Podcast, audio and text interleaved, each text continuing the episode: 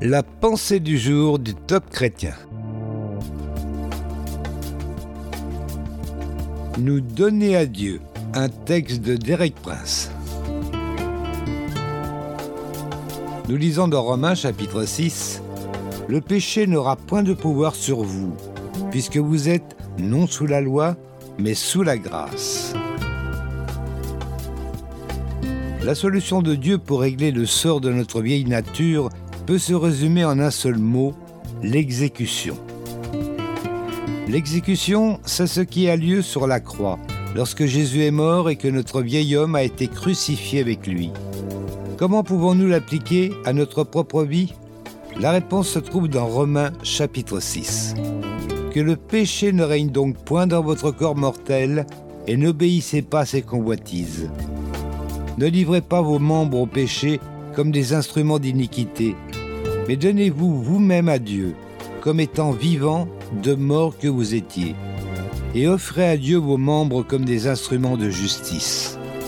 Car le péché n'aura point de pouvoir sur vous, puisque vous êtes non sous la loi, mais sous la grâce. Ces instructions ne peuvent être suivies que par ceux qui ont mis leur foi en Jésus et accepter que son sacrifice soit substitué au leur. Quelqu'un a dit un jour, si vous voulez vraiment aller au ciel, il faut apprendre à dire non. C'est tout à fait vrai. Paul dit que nous devons nous décider et prendre fermement position contre le péché. Le péché et Satan sont tous deux capables de savoir si nous ne disons que des paroles ou si nous sommes vraiment sérieux. Nous devons proclamer ces paroles avec conviction. Alors, par la foi en Jésus, notre volonté est libérée de la domination du péché.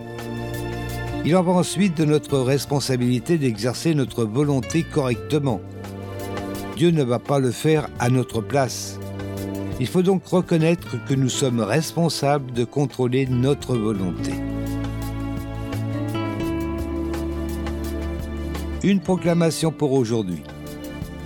Merci Jésus pour ta victoire à la croix. Je prends position maintenant et je proclame que le péché et Satan ne peuvent rien retenir contre moi.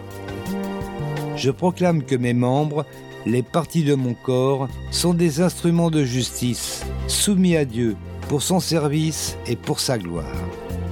Amen. Vous avez aimé ce message? Alors partagez-le autour de vous. Soyez bénis.